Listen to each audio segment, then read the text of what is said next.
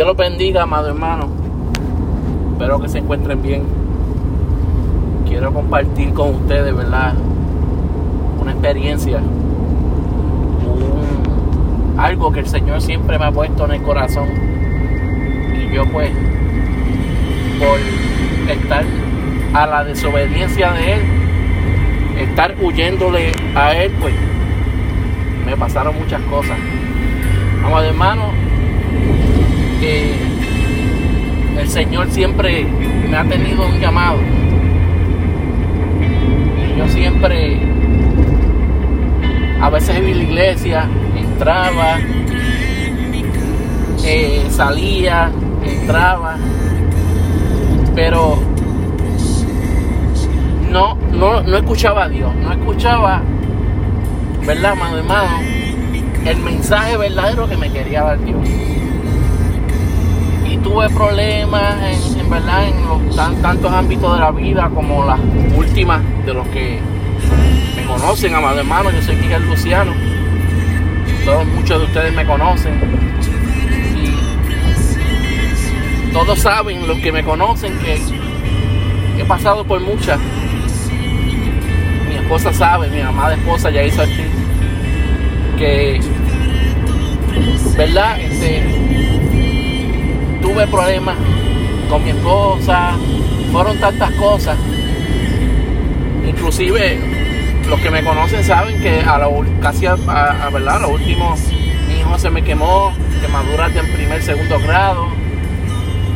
Eh, todos conocen, ¿verdad? Que, amado hermano, que estuve a punto de perder mi matrimonio, pero era porque mis ojos del espíritu estaban cerrados yo escuchaba. La palabra de Dios, pero no, no con, los, ¿verdad? con los ojos del Espíritu. Y el Señor llamándome yo pues a las puertas de la iglesia, pero no, no, no aceptaba su llamado. Y amado hermano, así como le pasó a Jonás, que eh, Jonás lo mandó a darle palabra a Nínive y a mano hermano, el Señor le dijo, ve a Nínive y predícale. Y él no se atrevía porque en Nínive mataban a los cristianos. Cogían a un cristiano, ¿verdad? Estaban tanto, ese pueblo estaba en abominación que a cualquier cristiano que iba allí lo,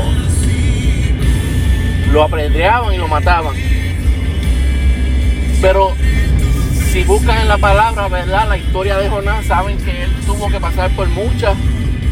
Inclusive, él se fue al mar, se encontró con uno en la barca, ¿verdad, amado hermano? Donde, amado hermano, eh, los que estaban en la barca, ellos lo subieron y le vino tempestad. Y decía, pero, ¿qué fue esto que, que nos vino, ¿verdad? ¿Por qué no vino esta tempestad? Hay alguien de aquí que Dios está demandando algo y no le está haciendo caso y, el Señor le mostró que era Jonás. Y lo arrojaron, y lo, arrojaron al mar. ¿Y qué pasó? Tuvo que estar tres días y tres noches dentro de esa ballena, porque una ballena, tan es el propósito de Dios que tenía con él, que para que no se ahogara, mandó una ballena para que entrara en la ballena. ¡Wow! ¡Qué historia! Tanto en la prueba el Señor tiene misericordia de nosotros que nos manda una ballena de protección para cumplir con su propósito. Cuando Dios tiene un llamado en cada uno de ustedes, amado hermano, el propósito de la vida que tiene Dios con usted va a ser contra tierra, contra viento y marea. Porque Dios lo ha dicho, si Dios tiene un propósito para ti, obedécelo, pero no entendemos hasta cuando nos viene la tempestad, hasta que los matrimonios están al borde del divorcio, hasta que nuestros hijos pues están en, el, borde de la vida, hasta que, hasta que esta tempestad no la cojamos y no, pasemos por, por esa tribulación, es que no, no entendemos estas cosas. Nuestros ojos no, no son abiertos al Espíritu. Y eso me pasó a mí, amado hermano los ojos del Espíritu fueron abiertos. Y fue cuando entendí que el Señor estaba demandando en mi eh, propósito. Fue cuando Saulo, Jesús le abrió sus ojos y entendió el propósito que Dios le tenía. Y fue tan así que eh, manda a Ananías, cuando lo deja ciego, y, ¿verdad? Eh, a tiempo después, Jesús le dice a Ananías, vete y ponle las manos a Saulo, porque grandes propósitos que tengo con él. Y el mismo Ananías le cuestionó. Dice, pero Señor, si este es el que mataba a cristianos, ve con él porque grandes propósitos tiene mi padre con él. Y cuando le impuso las manos, sus ojos fueron abiertos, amado hermano. Y así pasó con, así pasó con mi espíritu. Los ojos de mi espíritu fueron abiertos y fue cuando entendí mi llamado, amado hermano. Fue cuando entendí que al borde de mi matrimonio, al borde de casi atentar hasta con la vida de mi, hijo, por no obedecer a Dios, hasta, hasta el borde de por poco pierdo mi hogar, porque me lo iban a embarcar. Y tanto así Dios tuvo misericordia conmigo que me puso la casa en orden, los pagos en orden.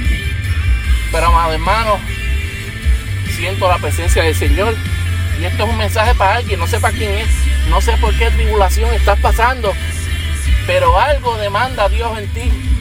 Cuando pasan todas estas cosas, todas estas tribulaciones en nuestras vidas, es porque Dios está demandando algo y cogemos cantazos y cogemos cantazos hasta que decimos, Dios mío, pero ¿por qué? ¿Por qué nos pasa todo esto? Y es porque Dios demanda algo en ti. Es porque Dios tiene un propósito en tu vida. Y cuando empieces a andar en el propósito de Él, es cuando va a abrir los ojos de tu espíritu y te va a mostrar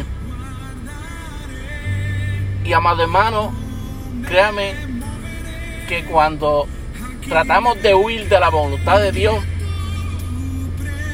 es un peligro al cual nos exponemos. Es un peligro porque pueden pasar tantas cosas.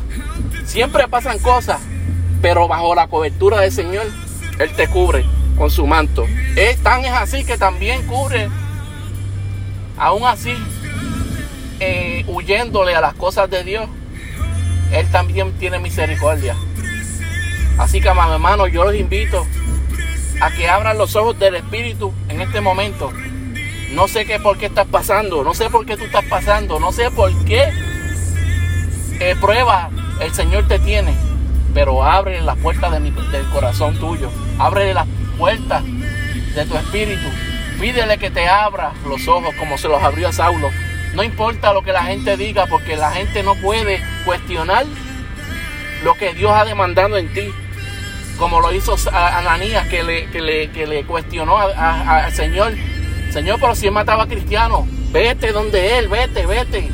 Y ponle las manos porque grandes propósitos tiene él, eh, eh, mi Padre, con él. Así que yo te invito, amado hermano, que en esta hora sigas a nuestro Señor. Si estás pasando por grandes tribulaciones, Pon, dil, hasta aquí, Señor, no quiero seguir pasando todas estas pruebas que me están viniendo. Quiero seguir en tu llamado. Y en esta hora me paro en la brecha y digo, Señor, hasta aquí. No quiero seguir recibiendo tempestad. Quiero, quiero eh, caminar en tu perfecta voluntad.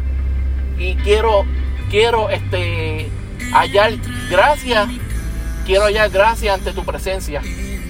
Hállale gracia ante tu presencia. Y en estos momentos yo estoy en una etapa de mi vida que eh, estoy eh, dándole, eh, ¿cómo le digo, mi hermano? Estoy hallando gracias frente a mi esposa. Estoy hallando gracias frente al Señor Jesucristo. Estoy hallando gracias frente al Padre, frente ante el trono. ¿Y saben qué? Estoy dando gracias frente a mi iglesia porque ahí estaba fallando también. Estaba fallando en que no hallaba gracia frente a mi iglesia. ¿Por qué? Porque huía del llamado.